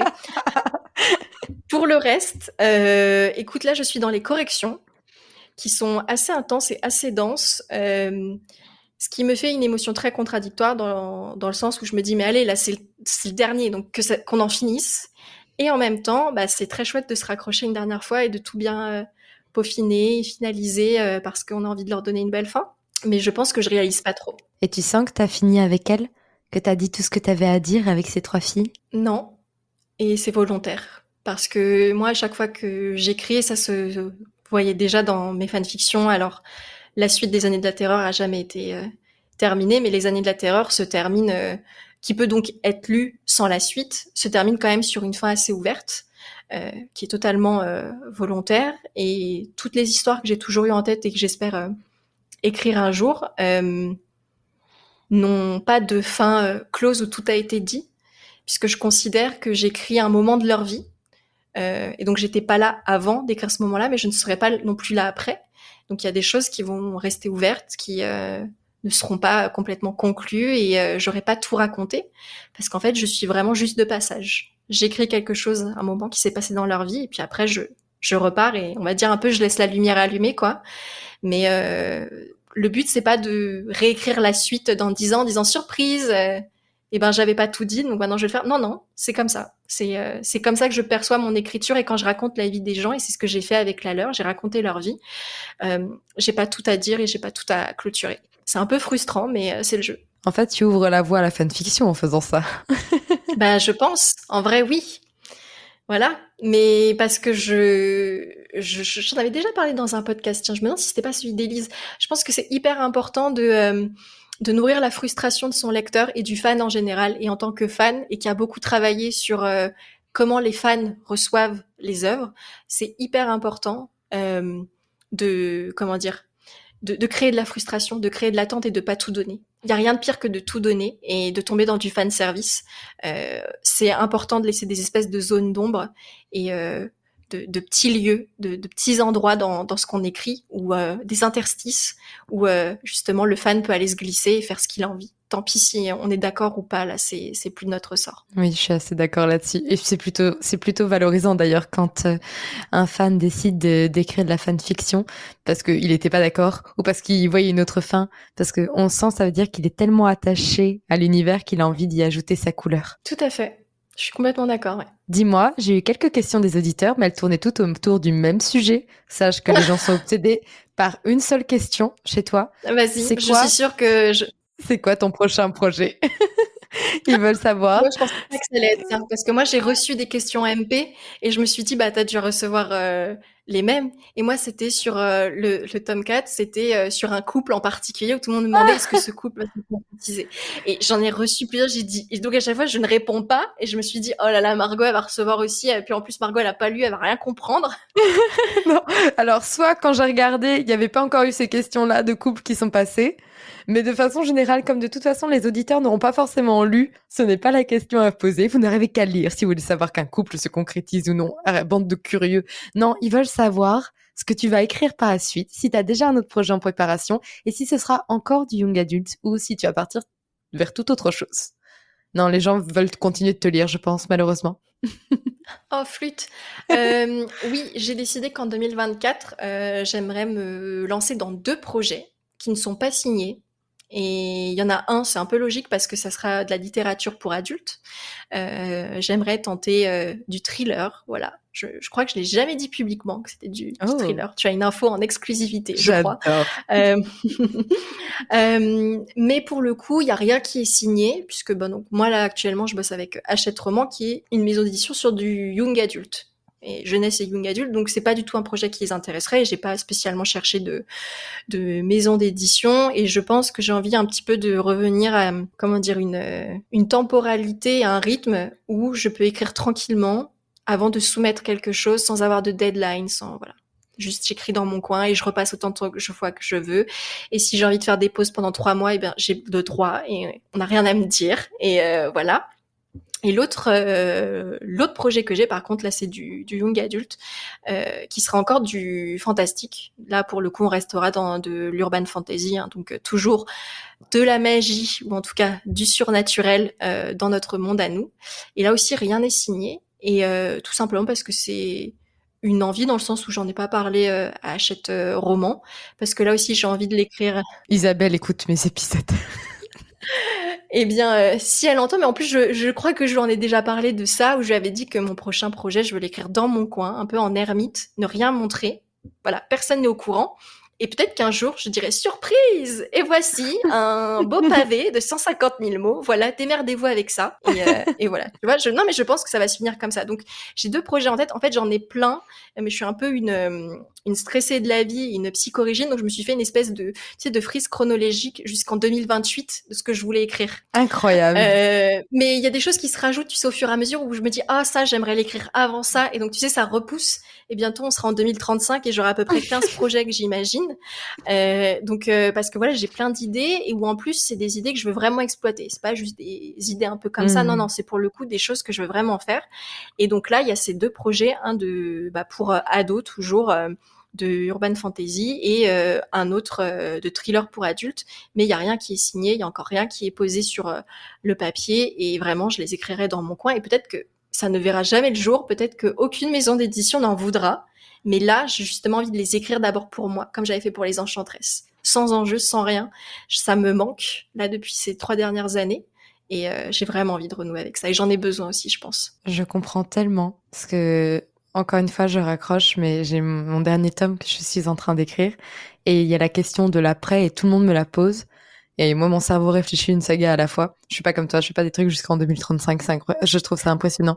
Clara fait exactement la même chose. C'est-à-dire qu'elle a pas sa frise chronologique, mais elle a huit idées de livres. Elle m'a dit, je vais les écrire et je sais qu'elle va les écrire. C'est assez, ça me paraît fou. Et il y a ce truc de chouette. Je vais me retrouver sans contrat signé. C'est à la fois terrifiant et incroyable de liberté et juste euh, moi et, et, mon clavier et si j'écris de la merde ce sera juste de la merde pour moi et ce sera trop bien et je suis trop contente donc je comprends tout à fait ce que tu dis voilà. Je pense que c'est un, une posture un peu de privilégié en vrai. De oui, dire, en vrai. Oh là là, pas de contrat, rien, oh, c'est tellement chouette. Mais vrai. en vrai, ben, je vais profiter de ce privilège, je vais l'honorer et je vais essayer d'en faire quelque chose de bien. Voilà. C'est ça. Mais de toute façon, on a fait un épisode avec Clara de écrire un roman déjà signé où on dit effectivement que c'est un privilège de d'avoir son roman signé avant même qu'il soit écrit et c'est une très belle chose et ça ça rassure sur beaucoup de points et tout mais qu'en même temps c'est une pression tellement énorme parce qu'on sait qu'on n'écrit pas le roman pour soi on l'écrit déjà pour d'autres personnes et donc c'est vrai qu'on on perd un peu de cette innocence qu'on a face à un premier jet qui n'est écrit que pour soi tout à fait Très bien résumé, totalement d'accord avec euh, ton propos et celui de Clara, donc euh, par extension. Dis-moi, j'arrive à la dernière question de ce podcast qui est un peu une sorte de question signature. À chaque fois, tu dois donner trois conseils. Et moi, pour moi, j'aimerais que tu me donnes trois conseils pour écrire des jeunes adolescentes dans toute leur complexité, dans toute leur fièvre. Est-ce que tu aurais trois conseils à donner à un jeune, à un auteur ou à une autrice qui chercherait à écrire une adolescente ou, une, ou un adolescent aussi, sans tomber dans le cliché. Et euh, pour donner cette ouais cette pour donner cette illusion de réalisme parce que je crois moi que Clara m'a bassiné avec tes livres. Donc je les ai pas encore lus mais elle m'a dit à quel point elle avait aimé tes adolescentes. Donc je veux savoir ton secret. Eh bien Clara si tu écoutes merci. Euh, même si elle me l'a dit en vrai hein, et ça m'a beaucoup touché euh, tout le bien qu'elle pensait des enchantresses. Euh, alors, je vais dire un premier conseil un peu bizarre, et pourtant, euh, il l'est pas, et c'est plein de, comment dire, de bienveillance en le disant, mais un ado, c'est bête. Un ado, c'est super. Non, mais. Non, mais, je, mais alors, je sais qu'il y a plein d'adultes, parce que j'ai donc 29 ans, je le rappelle, et que souvent, euh, j'ai des potes de mon âge qui, dit, qui me disent, quand on voit des ados, non, mais on n'était pas si bête. Et moi, chaque fois, je leur réponds, si, si. Et même, je pense que parfois, on était encore plus cons. Et c'est important pour moi qu'on se rappelle qu'on a été super bêtes durant cette période et qu'on peut parfois l'être encore hein, d'une autre manière parce que les adultes peuvent être très bêtes aussi. Mais on est super bêtes euh, durant cette période parce que souvent on croit tout savoir euh, ou en tout cas euh, on veut tout savoir et que ça amène pas forcément toujours au bon choix. Euh, et je pense que c'est pas grave. Et je pense que retranscrire la bêtise, ça a quelque chose de parfois un peu touchant, mais aussi de réaliste. Et donc, euh, moi, j'ai déjà eu des, des, des, gens qui me disaient, mais je comprends pas pourquoi elle a réagi comme ça à tel moment, euh, par exemple, Bleu Haine. et je dis juste, mais parce que elle est bête. Parce que sur le coup, non, mais c'est un personnage très sensible, très intelligent, mais sur ce moment, elle, a été bête, genre vraiment, genre euh, elle a choisi, mais le, le, le, elle a fait le choix qui n'était pas le choix le plus raisonné. Elle a fait un choix égoïste, un choix qu'une ado ferait, qui, qui ne prend pas en compte tous les paramètres autour d'elle euh, parce que euh, elle pas envie, parce qu'elle est, elle est immature. Voilà, moi aussi, quand on me dit oh là là, bah dis donc, elle est immature, Bloen. Oui, elle a 16 ans. Oui, donc oui, il y a des moments où elle est immature. Et ce qui m'a conforté, c'est que, euh, alors c'est marrant parce que c'est parfois des, des remarques que j'ai eues de, de, lectrices qui pouvaient avoir euh, à peu près, je sais pas, euh, 18, 20 ans et qui donc aussi peuvent être parfois assez exigeantes envers elles-mêmes et qui donc euh, vont se dire là, bah, je comprends que le personnage a pas fait le meilleur choix et donc qui lui en veut, qui se dit bah elle aurait pas dû faire ça. Alors que des adultes qui vont le lire et qui sont plus âgés vont être beaucoup plus dans la bienveillance justement parce qu'ils vont comprendre, ils vont dire bah oui elle est une ado. Et donc euh, bah, une fois je sais plus où voilà on me reprochait bah Bleuhen qui c'était un peu une tête de mule. Et j'avais dit à mon père euh, bah Bleuhen euh, tu trouves toi que c'est une tête de mule qu'elle est insupportable et tout? Et il m'a juste répondu bah c'est une ado quoi voilà, parce que lui, il l'a été, il a vu ses enfants l'être, et donc il comprend euh, bah, que ses failles et sa fragilité et le fait de pas toujours être raisonnable, bah, c'est c'est une ado. Donc voilà, premier conseil, euh, les ados euh, sont bêtes et immatures parce que c'est des enfants, des enfants qui deviennent adultes, mais donc bah, ça se retranscrit. Il faut pas non plus en faire des tonnes, mais de temps en temps, bah, c'est important de, de le rappeler, qu'ils font pas les bons choix, qu'ils calculent pas tout comme nous que parfois le ratio risque-opportunité n'est pas très bien maîtrisé. Euh, et, euh, et, pourtant, tout va bien se passer parce que c'est comme ça qu'on apprend la vie. Comme ça qu'on fait des erreurs aussi en étant bête. Donc, euh, donc voilà le premier conseil. Le deuxième que je pourrais donner, alors là, ça va plutôt être un conseil féministe, c'est que je pense que c'est important de représenter les amitiés féminines beaucoup mieux qu'on l'a fait pendant des années. C'est-à-dire que euh, c'est super, hein, le, la romance et de, de, parler des relations amoureuses et c'est hyper important dans la construction de l'adolescence, mais l'amitié est aussi hyper important. Et euh, l'amitié entre entre filles a été longtemps sous-évaluée ou utilisée comme un faire-valoir pour faire avancer des des intrigues justement euh, amoureuses et c'est un peu un peu dommage parce que je pense que il y a quelque chose à dire de cette de cet amour qu'on s'est porté entre nous, euh, qu'on a trop longtemps joué sur le fait d'être soi-disant rival, euh, ou en tout cas, si c'est le cas, puisque les, les filles peuvent malheureusement être très dures entre elles, on on l'a pas mis, euh, on l'a pas remis en question, je pense, de de la bonne manière, et je pense qu'on peut avoir une lecture féministe et, et rappeler que les les filles peuvent s'aimer. Alors un point, elles peuvent s'aimer amoureusement, hein, euh, mais elles peuvent aussi s'aimer profondément amicalement, euh, et que ça donne des très belles choses, et que au contraire, on sait même être amis entre nous et qu'on peut le valoriser, et que c'est une grosse part de notre adolescence et que c'est important de le raconter aussi. En tout cas, c'est ce que j'essaie de faire avec les Enchantresses, et moi j'adore lire ça. J'adore lire des histoires sur des amitiés hein, entre jeunes filles et entre jeunes femmes. J'adore aussi. Ouais. Ah ouais. Quand un film, une série ou un livre décrit des amitiés féminines, j'accroche. Enfin déjà même de même les amitiés masculines très fortes, les amitiés très fortes, c'est quelque chose qui me touche particulièrement et d'autant plus ces amitiés féminines parce qu'on les voit pas souvent. Donc euh, effectivement. Alors des, des mais t'as raison, des œuvres sur les amitiés masculines, il y en a plein. Il y en a plein et on sait le faire. On sait, on sait honorer l'amitié masculine. Alors l'amitié féminine, je trouve qu'on commence à effleurer le sujet. Tu vois, on commence à se dire ce mmh. sujet existe et on peut en parler, mais on a, je pense qu'on on a, on a juste gratté la première couche et il y a tellement à, approfondir et à creuser. Alors le conseil que je vais donner, c'est quand on n'est plus une ado mais qu'on veut écrire sur les ados, faut consommer ce que consomment les ados. Faut avoir cette curiosité. Et il y a des trucs qu'on va trouver pas très bien, alors que les ados nous l'auront conscient en disant c'est du génie. Et t'es là en disant non. Et puis souvent, tu te dis, tu te dis, quand, en plus, comme quand, comme, quand tu es comme moi, amatrice de pop culture, tu fais oui, puis c'est pompé sur un truc d'il y a 30 ans qui était mille fois mieux. Donc regarde le truc d'il y a 30 ans. Et ils vont te répondre non parce que ton truc d'il y a 30 ans c'est un truc de vieux, je ne veux pas le regarder. Et là ça te frustre. Mais euh, regardez ce que vraiment regarder, lire, euh, écouter ce que consomment les ados, même si on a des a priori parce que parfois on peut en avoir et c'est normal. Parfois il y a des gaps générationnels, mais avoir cette curiosité, euh, il y a des choses qu'on va adorer, il y a des choses moins, euh, mais c'est pas très grave. Le but c'est vraiment de rester euh, de rester curieuse et curieux pour comprendre les codes et se les réapproprier. et réussir en fait aussi à jouer avec les références euh, qui sont les leurs et pas que les nôtres. Et comme ça, justement, tu vois, j'ai beaucoup parlé des références qui étaient importantes pour moi. Euh, il y a des références aussi qui sont pas des références de ma génération, qui sont plutôt des références de la génération de ma petite sœur qui a 7 ans de moins et euh, qui forcément euh, a un âge beaucoup plus proche euh, des, lycéens et des lycéennes actuelles. Mais c'est hyper important d'avoir cette curiosité, de voir qu'est-ce qui plaît actuellement aux ados pour pouvoir en fait le, consommer et mieux s'aiguiller sur quelles sont leurs discussions, leurs aspirations, leurs goûts tout simplement. Et parfois on va faire des drôles de surprises. On va se dire ah c'est ça qui cartonne, mais c'est là où tu te rappelles que toi à cet âge-là euh, t'aimais des trucs nuls, vraiment nuls. C'est là où il faut se rappeler du point numéro un, les ados sont bêtes. c'est ça, tout à fait. Et, et puis, il y a des trucs euh, dont tu vas te rappeler effectivement quand tu étais voilà, plus jeune et où tu vas te dire euh, Ah oui, c'est chaud, j'ai aimé ça. Ok, bah on passe tous par là. Mais c'est ça qui est sympa. Oui, c'est vrai. Merci énormément pour ces conseils.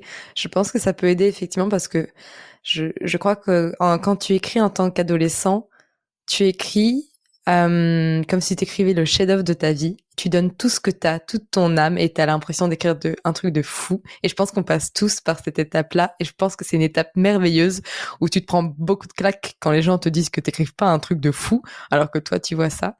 Et tu perds un peu cette vision-là en grandissant parce que tu t'es pris des claques, justement. Et t'arrives pas toujours à retrouver cet état d'esprit où tu disais tout à l'heure que quand on est adolescent, on se croit invincible et c'est tellement vrai. Donc merci énormément pour ces conseils. De façon générale, j'étais tellement contente de t'avoir avec moi sur ce podcast. Et, euh, et d'ailleurs, si vous ne suivez pas Sophie, elle, ne, elle, est toujours présente quand même sur Instagram et sur TikTok. Et je vous invite également à vous abonner à sa newsletter pour avoir des très longues nouvelles d'elle régulièrement dans le mois. Et c'est très très chouette. Je vous le conseille également. Et euh, le dernier conseil, bah, il y a le tome 4 des Enchantresses qui sort dans quelques mois. Vous avez trois tomes à lire comme moi, donc euh, bon courage, il y avait des choses à faire. J'espère que ça t'a plu. J'espère que tu as passé un bon moment avec nous, Sophie. Ah bah c'était super, tes questions étaient hyper intéressantes. Euh, moi je vous dis en tout cas à très bientôt encore. Merci à Sophie d'avoir été là et je vous redis à la semaine prochaine pour un nouvel épisode qui va être extrêmement chouette aussi parce que en ce moment j'ai j'ai lancé des cartons d'invitation à des invités de folie. Et il faut croire que j'ai une bonne étoile puisqu'il y en a pas mal qui me répondent et qui acceptent de venir discuter avec moi et donc avec vous sur ce podcast. Donc encore merci. Je vous dis à la semaine prochaine. En attendant, écrivez bien, prenez soin de vous et à mercredi pour un nouvel épisode. Merci pour votre écoute. Pour soutenir le podcast, n'oubliez pas de vous abonner et n'hésitez pas à laisser une note et un commentaire sur votre plateforme d'écoute préférée. Vous n'imaginez pas combien cela aide le podcast. Retrouvez toutes les actualités du podcast sur le compte Instagram les.mots.raturés et en newsletter. À très bientôt pour un nouvel épisode.